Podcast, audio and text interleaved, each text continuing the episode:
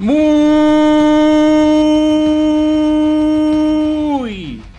buenos días, tardes y noches a todas las personas que escuchan este programa llamado, titulado, conocido, eh, visualizado como Ni tan spoiler.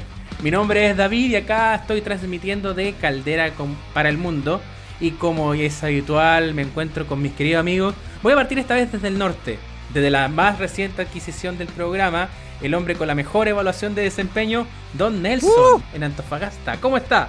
Yeah, yeah. Oli, todo bien, amigo, todo bien. Eh, mi excusa debido a que no pude participar del del capítulo anterior. Imagínate, adquisición nueva. Oye, y eso no, no, no se vio reflejado en mi en mi desempeño, afortunadamente, afortunadamente. Que se pegó la falla. Cuando, cuando, hagamos, sí, pues cuando hagamos el contrato indefinido, ahí Ah, perfecto. Ya, ya. No, pero ahí, ahí con el practicante llegamos a un acuerdo, ahí me, trato ahí de, le descontamos el día. Claro, claro. Perdí, perdí la plata para la locomoción, no importa. Pero todo bien, todo súper bien, mucha calor, pero, pero con ganas de, continuar hablando de cosillas interesantes. ¿ah? Y bueno, nos vamos a la capital de Chile. Él es la estrella del podcast, Don Rodrigo, desde Santiago. ¿Cómo estamos, amigo? Muy bien, pues amiguito, aquí día jueves grabando. Eh, salió el solcito en la capital Está rico el día. Eh, ¿Qué más? Eh, hoy Colo Colo, mi equipo no descendió, no bajó a la primera vez, así que mm, ahí contento. No deberíamos estar festejando mantenernos en primera, pero, pero ya a esta altura, ¿qué, le vamos a pedir? al, final, al final fue genial no sentirse un Tano Pascual y, netamente, netamente haber sufrido mucho y que se acabó. Se acabó. Eso fue bueno. Sí, hoy día echaron un montón de jugadores, Valdivia, Paredes, todos se van para la casa. Eh, pero bueno, eh, contento, amigos, de estar grabando un nuevo capítulo. Eh, venimos de un capítulo hoy, yo diría mamón, pero en verdad fue como medio, medio depre, ¿no? El, el Her. Sí, se viene otro peor. que, se viene otro peor ahora. Eh, ¿Sabes que después que hicimos el capítulo me acordé de otra película de romántica que me hubiera quejado peor, que se llama Once? Que la, es una película que le da mucho la música. No sé si la cachan. Eh, hay un, un, de un dúo que se llama The Swill Season, que es una pareja. El Marquete Globa y Glenn Hanser, que ganaron el Oscar a Mejor Canción Original por una canción que no es original, pero es muy buena, que se llama Falling Slowly. Pero sí, eh, la gran mayoría de la gente deprimía con Her. Sí, yo lo más romántico de este mes hasta el momento ha sido WandaVision, ¿no? Romantísimo, eh, al puro, puro, puro. ¿ah? A la vena. A la vena. Puro amor. Claro. No, hay locura ahí, no hay, no hay obsesión. No hay obsesión. Hoy estuvimos a punto de comentar esa película igual, obsesión. Bueno, bueno. Sí, sí había. Tuvimos harto, hartos posibles películas de, de, San Valentín, pero ahí ya. Yo creo que deberíamos también de vez en cuando meternos en ese, en esos terrenos escabrosos. Nos, quedamos con la más depre. Claro, claro, como partir. Pero lo bueno es que está preparado el especial entonces de febrero hasta la temporada 10. Claro. Ya está, ya está armado. La, hoja de ruta. Sí. O la dejamos para octubre, octubre eh, cuando reseñemos películas de terror. Robando. ¿Qué, más terrorífico que es? ¿Por qué, por, qué hay que ir con el sistema si se puede ir en contra? Si están hablando de monstruo, hablemos de amor. Claro. Por supuesto. La novia de Frankenstein. Tratamos de hacer algo, una mezcla. Qué buena película por lo demás. Sí. Es la media película. Oh, yo no la he visto. Sí. ¿No? ¿No? Bueno, acabamos de despedir a Don Rodrigo porque esa película. Lo más cercano fue Winnie algo así, era una animada. De Tim Burton, parece que En verdad siempre hace las mismas películas. Cambia los personajes, ¿no? Oye, Frankenweenie es re buena. es buena. Es buena Frankenweenie. La, en la vimos, me acuerdo que la tuve que ver para mi clase de guion. Vimos como varias reconversiones del monstruo de Frankenstein. Vimos Frankenweenie y vimos Rocky Horror Picture Show. Ah, esa sí que no la, no la conozco. la venganza, Adrián.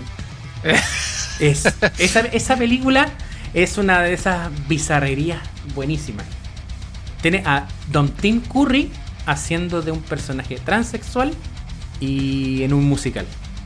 Pero es que Tim Curry es muy versátil. Es Don Tim Curry, realmente. Don Tim Curry. Lo único bueno que tiene eh, esa serie de It. Don Tim Curry. Oye, y hoy día, desde hoy día se abrieron nuevamente mm, los cines, ¿ah? Con, bueno, reducía la cantidad de gente que puede ingresar, pero se volvieron a abrir. Yo en verdad estoy, tengo desconfianza de ir al cine. O sea, si uno ya cuando supuestamente todo funcionaba, uno iba y como que el piso ya se escuchaba medio raro. Cush, cush, cush. Cacha el efecto especial que hice. El efecto, oye, me, me- me- te imaginé caminando por eh, el Cinemark. Claro. Sí, me, transporta- me sí, me transportaste transporté. al cine con esos efectos. Totalmente. Ah, no tengo Sí, ni una ¿qué duda. efectos con repollo? ¿Qué efectos con repollo? No. Acá, Don, Don Rodrigo, el, el- el amo de los sonidos. Keith Jones de eh, la Academia de Policía, no. Castrito. Él es el que hace los ruidos de verdad. Sí. Oigan, ¿y ustedes van a ir? A mí me da desconfianza. Eh, personalmente no, no, no creo por lo mismo. O sea, eh, creo que sigo con la idea del autocuidado y, y también creo de que por un asunto de marketing y todo, eh, es como volver al... a- hace varios años atrás cuando los estrenos no eran tan estrenos. O sea, tengo entendido de que van a estar ofreciendo Tenet, Wonder Woman 84, eh, películas que tal vez uno ya tuvo la oportunidad de ver. Entonces, eh, quizá hay que darle un poco de tiempo para ver cómo finalmente funciona, la seguridad que te puede eh, dar ir y, y también creo que echar los precios, personalmente. O sea, no. eh, dudo de que se puedan seguir manteniendo con el precio que tenían antes. Entonces, no, no sé cómo lo van a hacer ahí. A menos que ya la bebida, en vez de costarte 4 lucas, te cueste 8. No sé. No sé cómo, cómo lo van a manejar. Realmente. Oye, es verdad. En Caldera no hay ni cine, ¿no? No, porque Caldera no hay cine. Van a estrenar ET. Tengo que ir a Copiapó para ir al cine. Yo, yo, yo leí que estrena Men in Black. Par- Parten con eso. Sí, es una película, es una película nueva. El día de la independencia. Hoy me acordé del mítico cine Gran Vía, acá en Antofagasta. Oh, que era bueno. Sí. Ah, Con su estreno, estreno tres años después. Cuando hicieron el re- eh, como el quinto reestreno de Star Wars en el cine Gran Vía. ¿A ¿Qué, ¿Qué recuerdo tienen de la primera película que fueron a ver al cine? Hablando del cine Gran Vía, que estaba ahí en Antofagasta, yo me acuerdo de haber visto eh, Jurassic Park. eh, Me Oh. acuerdo de haber visto La Máscara, El Rey León, Eh, Batman 1. claro, no, sí, sí. pues. Bueno, el carnet se nos va, se nos va a caer. Horrible. pero ah, yo, yo estoy en Pero un pesado. piso, en un piso 13 ahora. Ya, ya, ya va como por el, el segundo piso ya. Eh, claro, yo creo que la primera película que fui a ver fue el, el Rey León, parece. O Los Picapiedra. No estoy seguro. ¡Uy, qué Tengo bueno! la la duda, fui a ver tengo la. Oh, Tengo la Muy duda. buena. Sí. Yo, yo no me acuerdo qué película. me acuerdo que no, no partí con el cine Gran Vía, yo fui al cine nacional en el centro. Ese fue el primer cine que fui. Y también tiene que haber sido como o, o Jurassic Park o La Máscara. Lo que siempre me acuerdo es como uno se aprovechaba del sistema y entraba una película, se escondía y entraba a la siguiente. en el- porque antiguamente los cines en Antofagasta eran rotativos. Entonces tenían Claro. dos películas, iban ahí rotando las dos películas todo el día. Entonces uno podía estar horas y horas en el cine viendo las mismas películas. Si, si encontraba la maña. Toda la tarde ahí en el cine, sí. Sí, sí. Oye, oye, David rompiendo la ley. ¿Quién lo diría? ¿Quién lo diría? Es una, es El una falta. una Caldera falta. rompiendo la ley. Rompiendo la ley. ¿ah? Estoy haciendo una infidencia. Me, me arrepiento de ello. Sebastián Piñera, lo siento. Oh, te pido perdón. fuerte. Hoy me acuerdo que fui al cine nacional a ver, porque el cine nacional tenía peores butacas, pero estrenaba más películas que el Gran Vía. Y me acuerdo que estrenaron ahí Titanic. Eh, Oh, justo te iba a comentar algo de eso. Uh, Sí, y yo fui como. Se estrenaba onda un viernes y yo fui el sábado, así con la familia y todo, estaba en la fila. y no pasa uno en auto diciendo ¡Se muere DiCaprio! ¡Oh! Me cagó el final. Se mandó un Homero Simpson Un Homero Simpson ¿Eh? con Star Wars. con Star Wars. Sí, yo, me estaba acordando, bueno, eh, Titanic también la fui a ver, pero en ese tiempo estaba en Calama. Y eh, también sábado en la tarde, me acuerdo clarito. Y el tema era de que, eh, como tenían este el sistema antiguo, eh, tenían que hacer un cambio de rollo. porque la película es muy larga. Entonces era, era, era típico Eran que- como 6 horas de película. Claro, o sea, pasaba y si la película no me acuerdo cuánto dura. Era como un capítulo ni tan spoiler. Claro, claro. Oye, pero la, la película no sé, no, de verdad realmente no me acuerdo cuánto dura la Como película, horas. pero tres horas, agrégale media hora más o 40 minutos más con todo este cambio. Porque encendían las luces, te decían, oiga, vamos a cambiar el rollo, espera un poquito. Eh, pero era media hora fácilmente. Y. Oh. Claro, y, y todavía me acuerdo el, ah, el, el lloriqueo que, que cuando, cuando al final se nos va ahí DiCaprio. Nadie me spoileó, pero siempre me voy a acordar de eso. Eh, en esa, situa- esa sensación de mucho lloriqueo con Titanic y con Armagedón. Esas dos películas siempre voy a acordar de, de cómo se lloró en esos Oh, cines. Fue bueno, Armagedón. Sí. Buenísimo. Sí, ahí con, con, Aerosmith, con Aerosmith. Claro. No, no, eh, es que claro, tiene como escena. Podríamos cantar. No, no, no, no me siento. Estoy demasiado sobrio para eso todavía, amigo. para el karaoke, para el karaoke. ¿Eh? Oye, pero qué entretenido los cines. Cuando eh, lo- lo- uno no compraba como el asiento, compraba entrar al cine. Entonces, si alguien se paraba al baño o venía en camino, uno ponía como el chaleco encima del asiento. Como que juraba que con eso ya reservaba el asiento. Compró el asiento con eso. Poniendo el Y, y la gente le hacía caso. Claro. Ah, es como, no, hay un chaleco, no puedo usarlo. ya lo perdí. Amigo, es un chaleco. Pero Claro. habían códigos, habían códigos. Habían código. Oye, ma, ¿se acuerdan de los mitos urbanos del cine que hoy tenéis que tener cuidado? Porque hay gente que pone agujas con sida. Uy, ¿verdad? Qué antiguo. ¿Se acuerdan ¿En de esa serio? Ah, no, Sí. no, no. Sí, po. ¿Qué tipo, ¿A qué tipo de cine iba David? ¿Ah? No, Uno mira, eh, hubo un tiempo con- que, con que- Luca. que trata- Claro. Pero hoy, eh, eso también es parte de la historia de Antofagasta, de la- es- ese famoso cine. Que en, en Antofagasta hay un cine porno que te- terminó deviniendo en un centro como religioso. De hecho, los cines, los cines de Antofagasta siempre terminaron en cosas relacionadas con religión. El de Cine Nacional terminó con Los Pares Sufrir, después con estos encuentros empresariales. Y el Gran Vía estuvo en un canal, el- en el canal de Carloco, que también está ligado a la iglesia, a la iglesia evangélica. Sí, el canal 15. El buena plan Mm. 9. Plan 9. Es que el tema Pero es no de es que al final. Candidato, eh, candidato a diputado por el distrito 4, ¿no? que se está tirando para alcalde ahora, amigo. Así que. a- así, así estamos, así estamos. Pero ese es otro tema.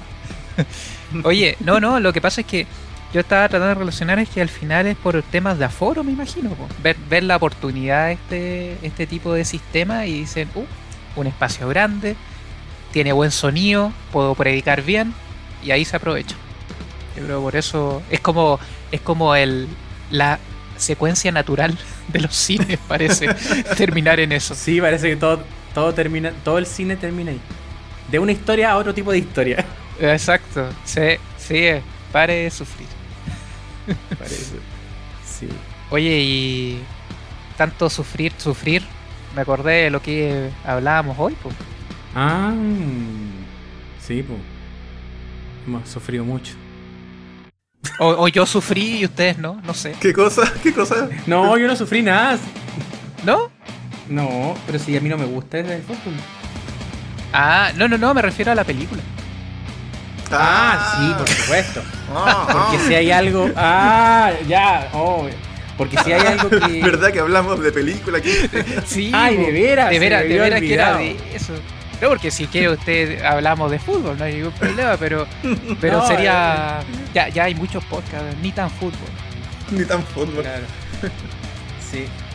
Hay algo, algo, algo bien interesante con, con la experiencia que, que trae el ir al cine, porque generalmente decimos que el cine es movimiento, pero es acción.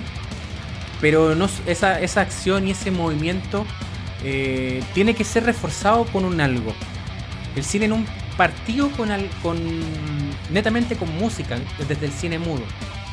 Hasta que ya se empezó a escuchar, se empezó a hablar y la, y la palabra hablada fue lo que dominó el cine. Y lo que queremos, lo que vamos a conversar hoy está relacionado también con el sonido, con el hablar. Con el quizás perder ello. Nos referimos a la película Sound of Metal, el sonido del metal. Don Rodrigo, cuéntenos de qué se trata la película. Por supuesto, amigos. Sound of Metal, que de por sí está súper bien puesto el nombre a este gran tríptico que es esta película, es, muestra la historia de Ruben, un muchacho baterista que vive en un remolque junto a su pareja, su chica, Lu, eh, y juntos forman una banda de música de metal. Eh, la sorpresa es que en medio de una gira que están haciendo, eh, de forma muy, muy radical, muy abrupta, va perdiendo casi completamente hasta llegar a un momento que es completo la audición, lo cual obviamente le afecta tanto en su diario vivir como también en lo que él ama hacer, que es su arte. Eh, Rubén es un muchacho que también viene saliendo de varios temas de adicción y bueno, eh, tanto en Estados Unidos como en Chile como en cualquier parte del mundo me imagino, el tema de la salud siempre va a ser una complicación, siempre está asociado también a bastantes costos las alternativas que se generan, eh, lo cual eh, excede un poco el margen que, tiene Rubén para poder realizarse las operaciones que corresponden y em, le dan el dato al parecer un amigo de, de Lugo de ellos de un centro donde se especializa en personas con, con discapacidad auditiva, con sordera. Em, pero no, no, lo ayudan a recuperar la audición, sino lo ayudan a aprender a vivir con eso, a aceptarse y generar vínculos em, a través de, la sordera, de esta nueva forma de comunicación. Y en esto se va desarrollando la, la película, en cómo Rubén se enfrenta a esta nueva condición, cómo se tiene que ir adaptando un poco a las circunstancias y cómo la realidad también se le viene un poco encima y cómo tiene que darle frente. Eso en términos generales, eh, me imagino que lo vamos a ir comentando también algunas partes más eh, relevantes de la película a medida que vayamos haciendo nuestro respectivo análisis. Eso, amiguitos. Oye, yo debo decir. Don Nelson. Sí, debo decirte que cuando comentamos, o sea, me comentaron sobre esta película, eh, yo pensé que íbamos a hablar de heavy metal y después, después leí bien y era Sound of Metal. Así que me acordé de esta, no sé si ustedes la han visto, de, que es una película de animación pero súper antigua, que es del 81. Por supuesto. ¿eh? heavy metal. Lo, primero que me acordé fue de esa película, que no tiene nada que ver con lo que estamos hablando, solamente el gusto por la música, que está asociada a la música. Ahora, eh, lo que tiene que ver con, esta película, eh, eh, creo de que yo la podría realmente reducir a que es una temática muy sencilla. O sea, Rodrigo la explicó clarísimo de qué se trata y qué es lo que uno puede esperar de la película. ¿ya? es lo que más me, me llamó la atención, siendo que no es una película corta, ya estamos hablando de dos horas, algo así. Y que, dos horas. Dos horas. Eh, y que personalmente yo no la conocía. O sea, si no es por ustedes, ¿cierto? Que, me comentaron de esta, de, esta película, la encontré muy interesante. Eh, varias, varias cositas, eh, detalles que probablemente vamos a ir conversando a lo largo del episodio. pero sí debo decir de que la encontré sencilla y con hartas oportunidades hartas oportunidades que, mm, de, en una temática, ¿cierto? Que como es esto de la sordera, de, perder algo, ¿cierto? Algo, algo preciado. Yo creo que todos nos hemos, eh, hemos tenido en algún momento la, duda, ¿qué pasaría si, ¿cierto? Eh, con todos nuestros sentidos, ¿cuál sería el más drástico o el, el que más nos complicaría al perderlo? Eh, entonces, creo de que partiendo, ¿cierto? Eh, musicalmente, ¿cierto? Con, este baterista eh, y cómo se, se, puede enfrentar o cómo se enfrenta finalmente en este caso a, a su más grande desafío, a su, a su peor pesadilla. En mi caso, yo siento que eh, el marketing de esta película, yo creo que, que tiró un, una carnada y todo el mundo, me incluyo, pensamos que iba. Yo, yo, yo me esperaba una película Los Chazelle, así como, como La La Land, como Whiplash, así como una película que hablase sobre la música. Y creo que toda la publicidad y el enganche que se hizo, que hizo Amazon sobre todo, fue a decir, esta es una película sobre música, sobre músicos. Pero me, a, me alegra de haber encontrado algo simple y algo que no era una película sobre músicos. Correcto. Sino que era una Totalmente. película sobre, era una, era una película sobre la, la codependencia en general. Era una película sobre cómo, cómo nos, nos volvemos adictos a ciertas formas de vida y cómo nos enfrentamos al, al, al cambio eh, dentro de esto, cómo cometemos errores, cómo manejamos la, la discrepancia, por así decirlo, la, el no tener claridad con qué quiero de mi vida. Y creo que eso, utilizando el, la, analogía, la analogía o el lenguaje musical y el lenguaje del no sonido, eh, fue una, una genialidad porque te, yo creo que te distrae bastante. Te distrae desde el, el hecho de, de, pensar y representar el mundo desde algo que tú no conoces. Que en este caso sería el, el ser sordo, el no oír y el tener que comunicarse y entender el mundo desde, desde la sordera. Pero cuando uno está haciendo ese, ese ejercicio, te das cuenta de que en realidad ese, ese ejercicio que estás haciendo es, entretenido interesante, pero no es el fondo de la película. Y me alegra que haya sido que no sea el fondo, porque si no tendríamos una película de superación a la usanza clásica. Y aquí tenemos otra cosa. Tenemos un, un, un personaje que se enfrenta, porque desde el momento te dicen este adicto a las drogas, pero resulta que ser adicto conlleva otras cosas, como la codependencia, que es como depender sí. de lo que hace un otro. Exacto. Y el que esté eso y que te muestre y que sea muy inteligente, porque yo me imagino una película de superación así como clásica, eh, Riz Ahmed, que a todo esto está muy bien en la película, estaría metiendo Oye, sí. mete heroína. Sí. Y la recaída fue de otra cosa. Así que, bueno, eso lo vamos a desentrañar ahora que hablemos de la película. Oye, yo, yo quería complementar lo que tú decías respecto al actor, porque yo eh, me pasó eso de, oye, a este tipo yo lo he visto antes. Y claro, yo lo había visto en Rogue One. Eh, entiendo que tiene otras otras eh, otros proyectos, ¿cierto? Eh, pero me encontré con, eh, con, actores que ya conocía y que me llamó bastante la atención pensando en que creo que esta es la primera incursión de largometraje del director. Entonces hablo un poco de, de esto, de cómo finalmente algunos actores eligen proyectos, porque lo que hace en este caso Riz Ahmed es notable, es notable. Yo me saco el sombrero con la, con la actuación que tiene durante la película y la preparación que debe haber tenido para esta. Sí, porque el tipo es, músico, pero él es cantante. En la vida, en la vida, aparte de actor, es cantante, un actor británico y siempre ha estado como el, el personaje secundario. Yo, yo vengo viendo varias películas de él, o sea, me acuerdo mucho de, un, de, una, de una actuación que pasa colada como mínima, pero es muy importante en una película que se llama Nightcrawler con el con el, con Jake Gyllenhaal, que hace un personaje secundario en esa película y el personaje está muy bien, también es como el contraste perfecto para el protagonista. En Rogue One también es, un, es una, una adición bien interesante a, y que permite que los, los protagonistas brillen. Siempre ha estado él al servicio de la historia. Vamos a dejar de lado Venom, porque por lo mal que es Venom. Ah, pero sí, también sí. él, él, lo, él lo, lo destaca. O sea, yo no diría, ah, Tom Hardy va a actuar bien, pero el que actúa bien en la película es Rick Ahmed. la película no lo acompaña, pero pero el tipo, y, y, verlo en un protagónico, y más encima un protagónico que de algo tan.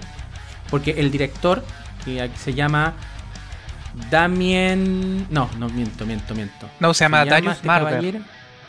Darius Marder. Darius Marder, antes de esta película, tiene una incursión en un documental.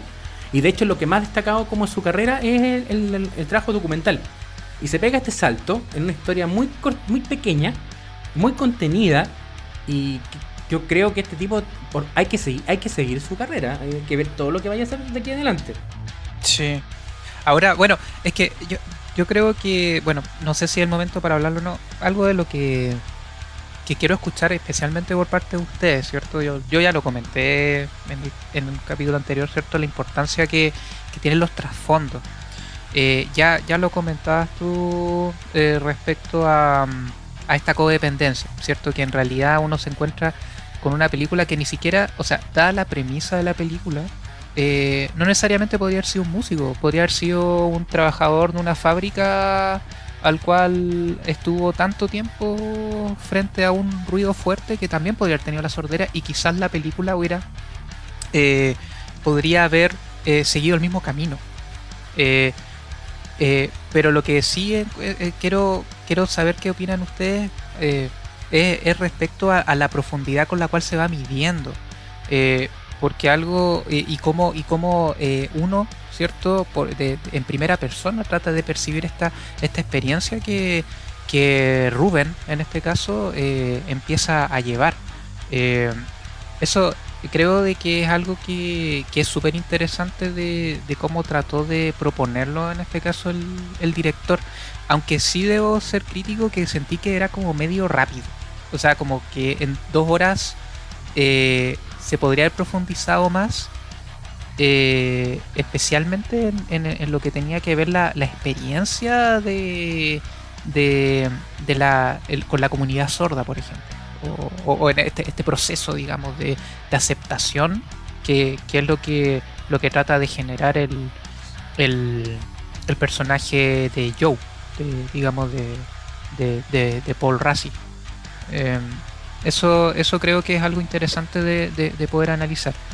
Y antes que se me olvide, eh, también quiero decir, siendo alguien que no es experto, me encantó cómo está propuesto la, el sonido dentro de la película. Creo de que logra mm, percibir, uno logra percibir súper bien eh, la situación. Y de hecho hay una escena que, bueno, que quizá si en algún momento decimos, oye, ¿cuál fue la escena que más le gustó? Ahí la voy a comentar, pero que me mató. Así como que me, me dejó con escalofríos, digamos, eh, y solamente con el sonido, y bueno, y con, y con las caras, ¿cierto? Con lo que se está viviendo en ese momento. Pero el sonido es, maravilloso, como, como está utilizado. Yo en verdad creo que comparto que, el tema del sonido es como, no sé, para mí es de las cosas que más me gustan de, la película. Eh, muchos dicen que esta película es como de lo mejorcito del 2020. Mm, no sé, no, no, sé si comparto esa apreciación. Em, pero sí creo que está para pelear algunos temas como por ejemplo el mejor sonido. Creo que como lo hablaba un poco como con Ger, eh, el sonido tiene que ser envolvente en el sentido de que te tiene que llevar justamente a esa sensación, a esa situación, a, vivir lo que está viviendo los protagonistas y me parece que en esta película en verdad lo cumple. Eh, te hace poner en la cabeza de, de Rubén. Em, y otra cosa que me gusta mucho esta película, hablando un poco del trasfondo, es eh, en verdad el nombre, eh, Son of Metal. Siento que igual como dice el David es como un, gancho, pero creo que representa mucho eh, pasajes o partes de la película y el general. Con parte me refiero, con metal uno puede decir el metal, ta, ta, refleja la primera parte. El, el sonido del metal también está muy presente cuando eh, él hace este como insight de que tiene que ver eh, las cosas de otra manera y empieza con el refalín, a, esa, parte a, golpear con como la batería. Y también al final, cuando en verdad con los implantes empieza a escuchar solo ríos de metal. Eh, pero también me, hace sentido con un tema global. Creo que el sonido del metal también refleja, refleja un poco como, como una crítica social. Es decir, yo asocio un poco el metal como al, tema industria, lo que hablaba un poco el Nelson ahora, de, estar martillando, y el sonido es algo que nos está diciendo, entonces es un poco como hoy día eh, esta sociedad como bien, bien industrializada en la cual vivimos, eh, ¿qué nos está diciendo? ¿Cómo, ¿Cómo, estamos incluyendo a estos grupos, eh, hablamos discapacidad, hablamos homosexualidad, hablamos lo que sea, que en verdad no se sienten incluidos. Siento que hay una, una fuerte crítica en ese sentido, en, cómo, cómo hoy día como sociedad en verdad todavía no somos capaces de hacernos cargo de, mm, de esta segmentación que tenemos eh, a nivel social. A mí me da esta sensación de que la elección del metal, claro, estamos como muy muy en la mano de, de cómo tenemos, vemos nosotros, entendemos nosotros que, que lo que es lo que representa el metal para el cotidiano o para aquel oído no especializado en, el- en los distintos tipos de, de rock o de géneros musicales. Porque el metal, el metal es como abrumador, o sea, retumba y es lo que le pasa al personaje, o sea, recupera la vista pero sigue con este con esta esfera de mundo retumbado que en realidad, claro, pues está ahí como muy muy ligado a un mensaje, pero no se escucha no se escucha nada a menos que te- que uno ponga atención. Y me da la sensación de que el personaje de Paul Rassi cuando habla de esto del, del silencio versus a lo que él está acostumbrado y lo que él está buscando, te hace, esa- te hace- ese como contrapunto. Siento también que el hecho de que eh, hay una escena que, me gustó mucho, que es, al principio, cuando empiezan a hablar sobre las adicciones. Y cuando ahí me dije, yo me dije, oh, esta película se va a tratar de otra cosa. Cuando le dices, tú, te- ¿qué consumes? Eh, heroína. ¿Hace cuánto dejaste de consumir? Hace cuatro años. Ya, bacán. Pasó un par de rato, llama a la polola. Oye, ¿y ¿cuánto tiempo llevan con ella? Cuatro años. Y ahí, como, te, hizo el- te seteó de inmediato que el punto iba a estar en otro lado. Y claramente tenía que ver con esas, como un poco con esas eh, dependencias y matices que hay en, en la vida. O sea, esto de la búsqueda constante de el- del silencio, de la calma, que te da el no oír. Pero no así, no producir algo. Porque uno pensaría que, claro, cuando te hablas de discapacidad y un poco la, filosofía que tenía el centro donde llega Rubén a, tratarse, era que la sordera no es una discapacidad. Esa era la base del asunto. Y el- al llegar ahí, tú le, él le decía, tú tienes que escribir, tienes que, o en el fondo tienes que producir. Porque esto, más que limitarte, te abre otro abanico. Y el personaje claramente lo que necesitaba era un poco abrir otro abanico. Uno veía en esta dinámica sim- de- media simbiótica de entre, entre Rubén y su novia Lu, que también está súper bien. Ahí la Olivia Cook. Sí. Eh, está súper bien con el personaje ahí muy, muy ahí contenido. Súper bien. Me gustó cómo, cómo hizo esto, como eh, una. eh, ella era muy, muy codependiente de, de Rubén, demasiado. Era evidente. Y que básicamente los dos eran uno. Y separados, eh, eh, separados, ninguno sabía qué hacer. Ninguno sabía qué hacer. Oye, a mí me llamó la, la atención también, eh, bajo esa premisa, que también se presenta debido al estilo de vida que ellos llevaban, que también había una dependencia externa. Que al final, que después se, se, se, se deja claro, que es lo que ocurre con el papá de Luz.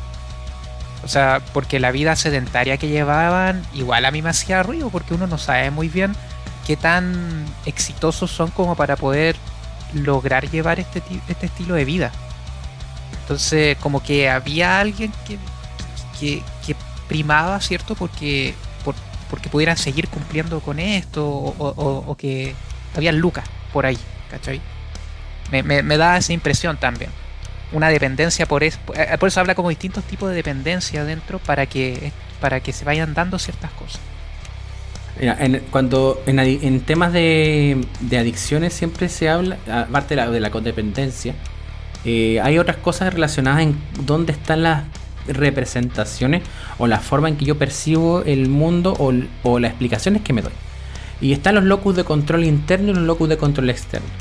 Los locus de control interno están relacionados con cómo uno eh, percibe o responsabiliza o interpreta de que las cosas suceden por la propia, el propio movimiento, la propia culpa.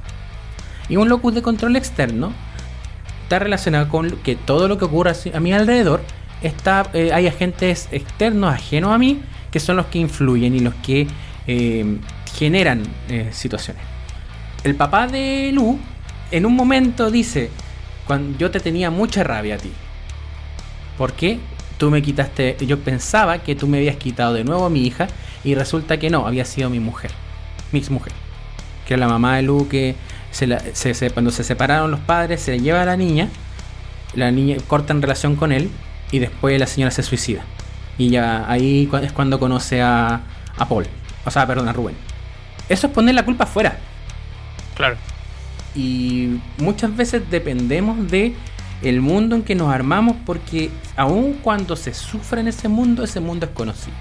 Y asumir, hacerte cargo de del dolor y la responsabilidad que a lo mejor no tienes la responsabilidad por el daño que te hicieron, pero sí la responsabilidad de que ese daño no te, no te defina. ¿Te, ¿Te, interpeló? Sí, pero no te define. Y eso es un estrés muy grande y que lo, lo, los personajes ahí están lo viven. Y, en esa línea, este grupo eh, de sordera, llamémoslo así, eh, ¿cómo lo ven ustedes? Porque generalmente estos grupos apuntan un poco a que las personas que son parte del grupo se puedan volver como a reinsertar socialmente. A mí me da la impresión en la película que en verdad mm, el grupo no apunta un poco a eso, eh, apunta a como que se reinserte socialmente dentro del grupo pero trata de aislarse de la sociedad. Sí, de hecho, sí. eh, lo, lo, dice, o sea, nosotros no queremos como mostrarle a, a los niños, a la gente, que, que, hay como otras posibilidades, ¿sí? que son parte de la sociedad, que es parte del entorno. Me da la impresión un poco que, que tiene también ese, esa necesidad de, de resguardar esa, esa, realidad. Es que igual la, la, la propuesta de... Ya estamos hablando con spoiler, ¿verdad? Sí. Ya, la responsabilidad que siente ahí Paul Ratzi tiene que ver con esto de, de que abrirte la posibilidad de, de, de, volver a escuchar, de volver a insertarte artificialmente en este mundo que, que del, del, cual tú ya perdiste algo. Es como no hacerse cargo. Y él como quiere proteger a la comunidad, como la idea de la sordera no es una discapacidad, es fuerte y es, es tremendamente motivante y alimenta la autoestima de las personas que están en esa comunidad, claramente el claro, no lo va a tomar como de la mejor manera. A lo mejor no mantenerlo en la comunidad, pero eso no quiere decir que no pueda seguir existiendo algún tipo de de lazo, de lazo, porque en el fondo eh, eh, recibe en la, en la cara la respuesta que siempre se tiene frente al fallo. Eh, a mí me gusta hablar de cuando uno, ya dentro de nuestra sociedad, por ejemplo, yo lo veo, lo veo siempre en terapia. A mí me, he visto en toda, mi, toda mi, mi, carrera personas que han sido dañados por el sistema. Independiente de la plata, independiente de la cuna de donde vengan, siempre han sido personas que el sistema les ha dañado. Y después nosotros les pedimos a estas personas que se reinserten, que se reinserten al sistema que originalmente los dañó. Es súper perverso pensar eso si pensamos que las cosas son así nomás, estamos haciendo, yo creo que eso es hacer daño. Ahora, si entendemos de que ese daño que te hizo la sociedad y que tú también le haces a la sociedad, sea a través de, eh, de tu familia, del lugar en el que trabajas, eh, también se te ha hecho a ti, uno puede ir restaurando. Y la medida que uno restaura, se hace responsable del daño que comete y del daño que te hicieron. Y eso yo ahí siento que eh, desde el cerrarse de esta comunidad no se hace cargo del daño. Pero afortunadamente Rubén, Rubén, le, Rubén como que no, no lo hace de manera, eh, por así decirlo, consciente. No se, no se hace cargo de manera consciente, es un poco más a, artificial y, y, casi anecdótico que logre, que logre llegar a las soluciones. Sea, a mí el final es una cuestión, es como. Es mostrarte cómo es un insight. Cómo es el darse cuenta de dónde estamos. Y que. Eh, hacer consciente una decisión que, que ya te, te, puede traer alguna clase de beneficio. No, vamos, no sabemos. Es, todo esto es apuesta. Todo cambio es una apuesta. No sabemos los resultados. Distinto es no, no que hacen el status quo que es conocido, que es cómodo, doloroso, pero cómodo. Acá no, es como abrirse al mundo. Y creo que el, la hay una eh, la escena la escena de la ruptura de la pareja cuando se reencuentra ahí la Olivia Cook con Riz Ahmed y él se da cuenta de que tiene que soltar y no le quiere decir y ella sabe de lo que está hablando pero tampoco quiere escucharlo ahí está el punto de, de crecer y de hacerse cargo Sí, por eso igual me hace ruido el tema de, de este grupo, porque al final, eh, claro, como que lo estaban preparando a él para que, y de hecho se lo ofrecen, que se quedara en el grupo, pero mm, no le brindaron ninguna herramienta como para después desenvolverse el grupo, y de hecho la- las pocas cosas que tenía la- las perdió, que eran como estos vínculos, ya uno le llamará disfuncional o lo que sea, pero son, son, son vínculos. Eh, y sí, comparto que esta igual película toca eh, varios temas de, de dependencia que mm, la verdad es una línea súper frágil. Yo, yo sí creo que cuando uno está en relación, y con esto me hablo de, pareja, hablo de papás, hablo de, de hermanos, hablo de amigos, de una u otra forma, eh, al existir un involucramiento emocional, uno también está haciendo una apuesta, uno también está, eh, está, mm, eh, ¿cómo se dice?, ejerciendo un riesgo, se está arriesgando eh, con, con dejar salir todo lo tuyo y recibir lo del otro y de una otra forma se genera esta dependencia. Nuevamente, es una línea súper delgada y hay distintos niveles, pero me parece que, que se produce. O sea, yo creo que no, no hay que como desconocerlo, sino como que entender que, que uno debe estar atento hasta qué punto es como sano o no. Pero, pero sí pasa, o sea, yo al menos sí siento que uno se genera cierta, cierto nivel de dependencia.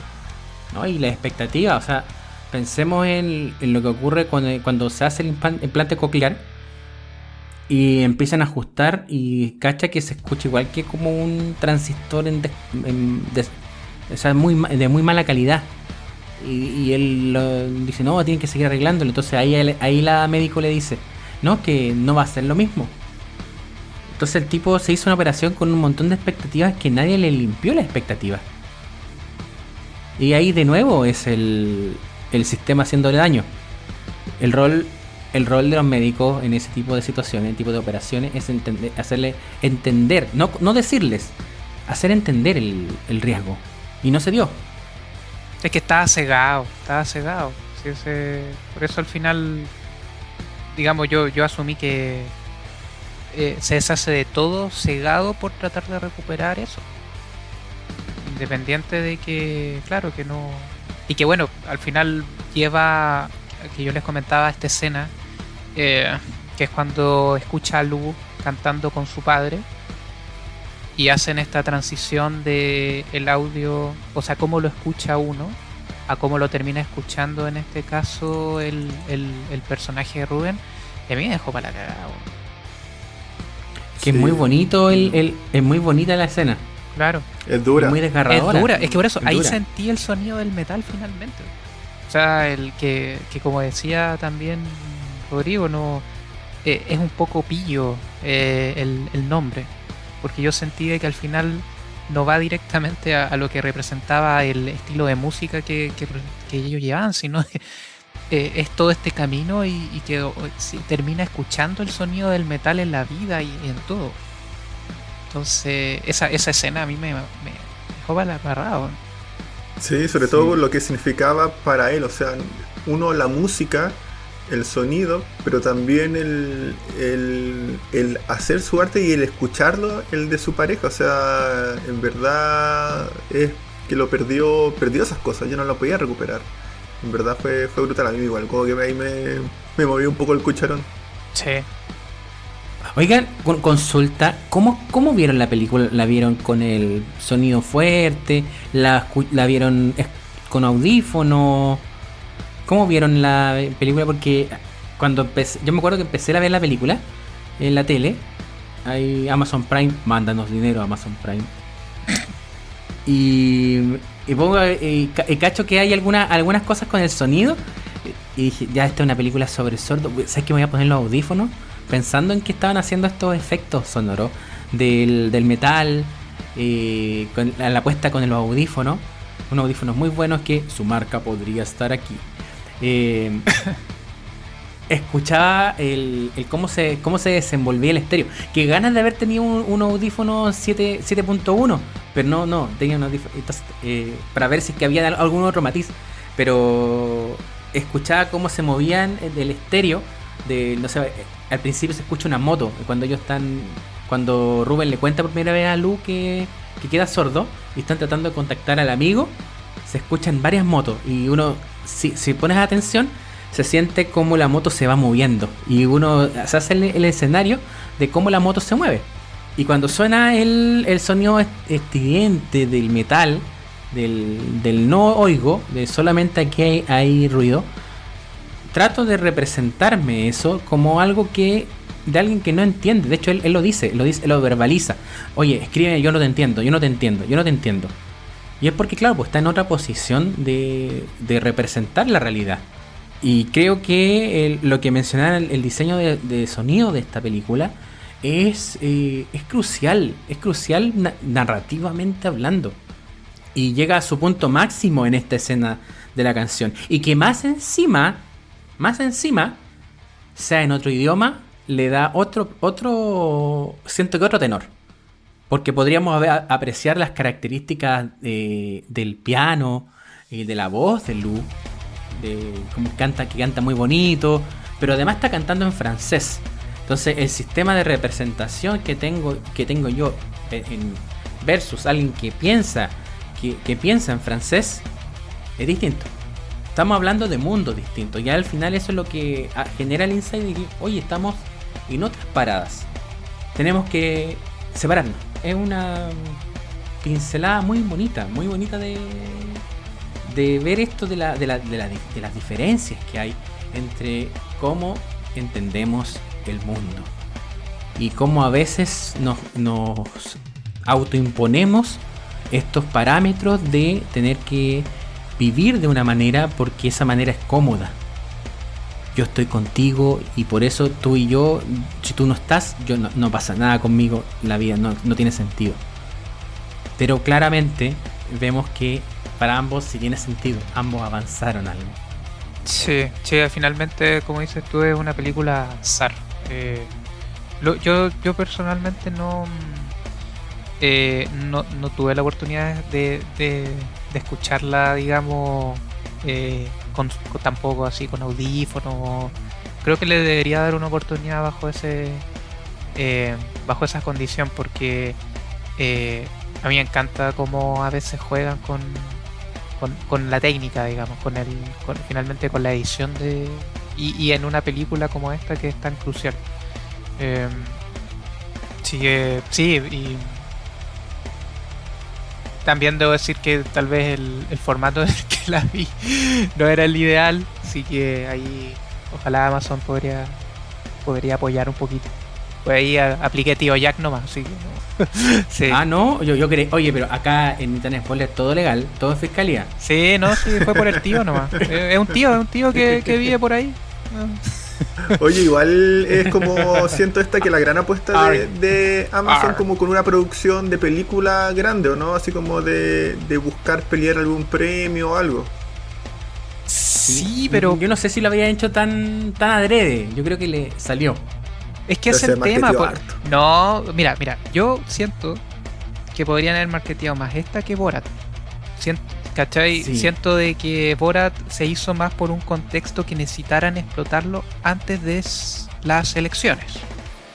Por eso se generó toda esta eh, este market- marketing fuerte.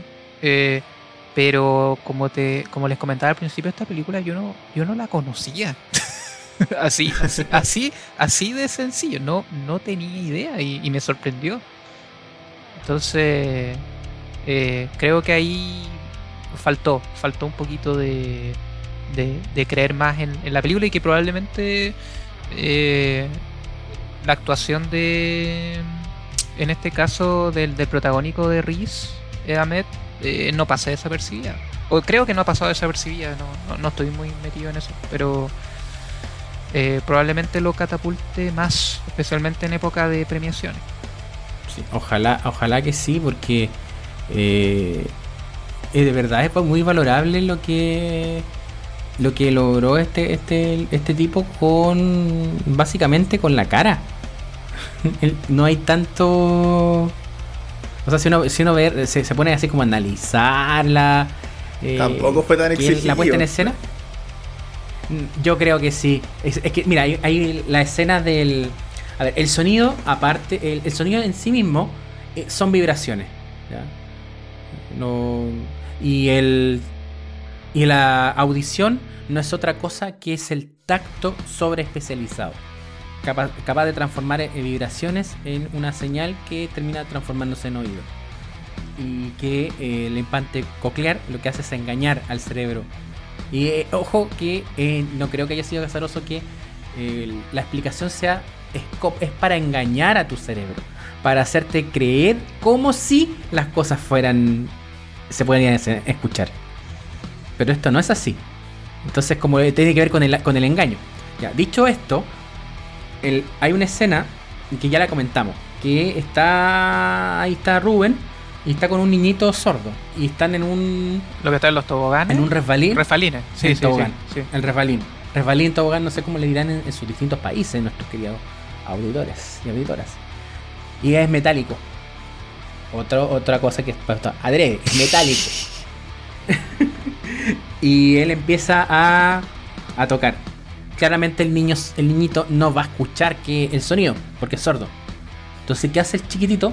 Se, se recuesta a sentir la vibración. Y recordemos, mo- nosotros nos autoescuchamos no por el son no solamente por el sonido que emitimos, sino que también por transmisión ósea. Que es- nuestro cuerpo se transforma. en- a lo mejor estoy siendo impreciso en la explicación. La explicación al- algún fonoaudiólogo me podría tirar un, zapato un, algo- o lo que sea.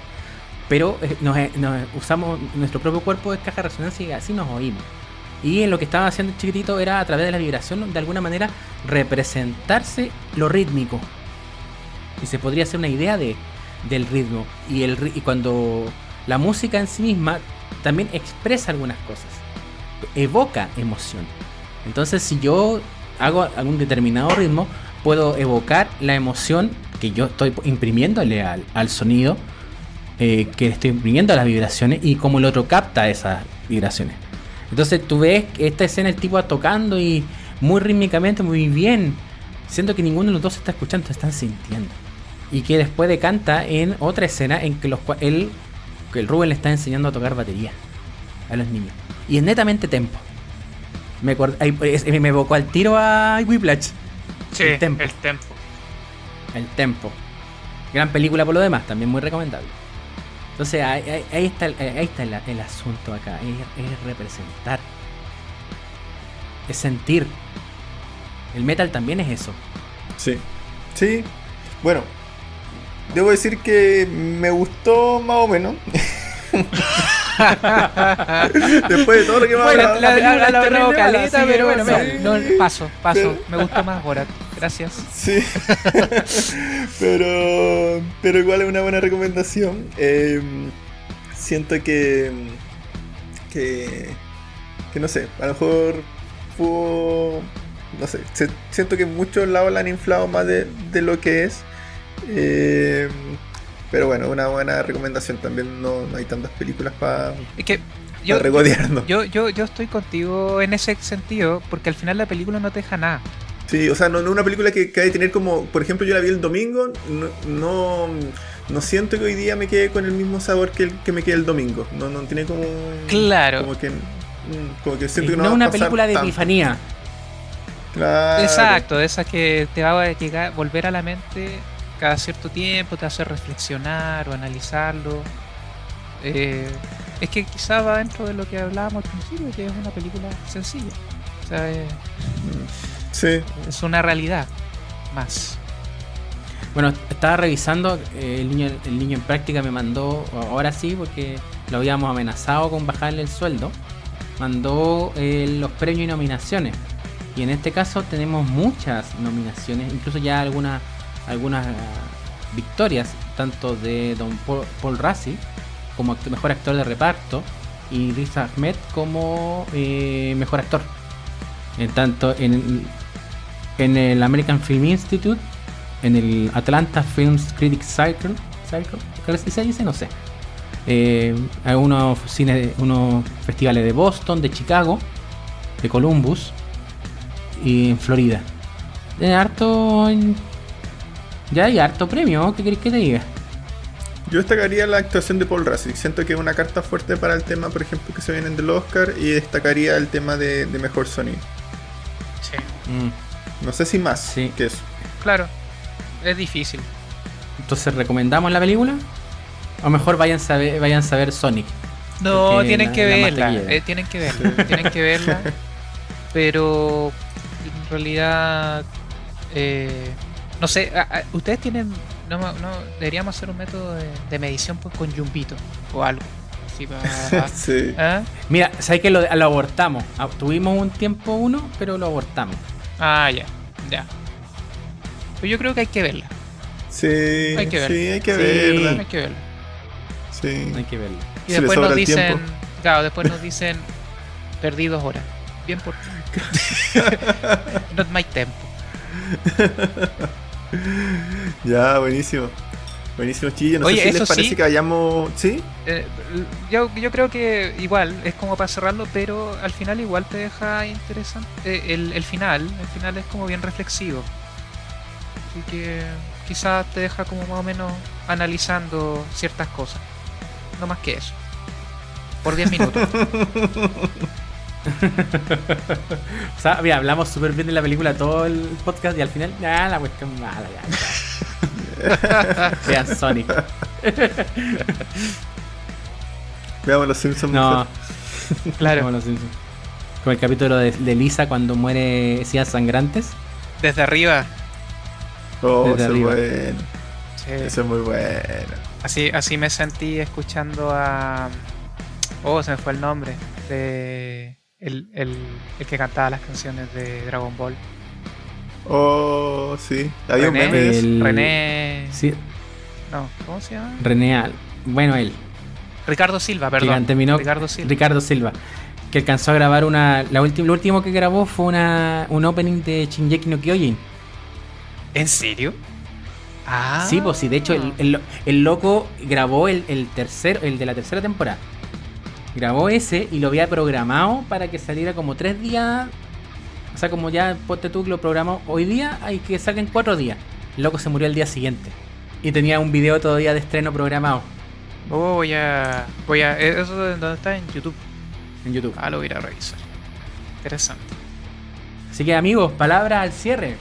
Agradecer a todos los que nos escucharon el, día de hoy. eh, y eso, desearles que tengan una, una buena, bonita semana. E invitarlos a que siempre estén comentando ahí eh, y recomendándonos nuevas películas. Y agradecerles también a ustedes, con tertulios, por el capítulo de hoy. Lo mismo en mi caso, bien, eh, bien entretenido. eh, como les decía, me quería saber un poco la, ciertos contextos que, que uno como simple, con una simple mirada de repente uno no logra ver. Y, y que ahí tanto Rodrigo como David no, no veo una perspectiva quizá un poquito más profunda. Eh, Qué humilde, tirándose al suelo. No, pero es que uno, uno, Sí. uno ve nomás, uno ve nomás. ¿ah? Pero, pero sí yo dije lo de la técnica del sonido. Ah, la edición. Ah, Sí. ah, sí, Sí. sí. Ahí, ahí, ahí, ahí, ahí, ahí, ahí, ahí me subí un- unos, unos puntitos ahí para que, pa' que anote ahí el practicante. Por siempre, siempre aportando. Pero no, bien, bien, entretenido y ojalá que se pasa volando el, el podcast, como siempre. Así que ojalá que lo hayan disfrutado los, los contertulios. Sí. Y igual eh, agradecerle a, a- bueno, aquí a mi, mis amigos que están en el podcast. Así que eso, y bueno, e invitarlos a que nos sigan por las redes sociales, en Facebook, en Instagram o en Twitter. Y que nos escuchen en Spotify, en Anchor, en Apple Podcast, Google Podcast, en Evox, en YouTube y en otros más. Síganos también en nuestra, en nuestra página web nitanspoiler.webnode.cl. Esto ha sido todo por el día de hoy. Nos escuchamos en breve. ¡Chao! Chao, chao. Chau.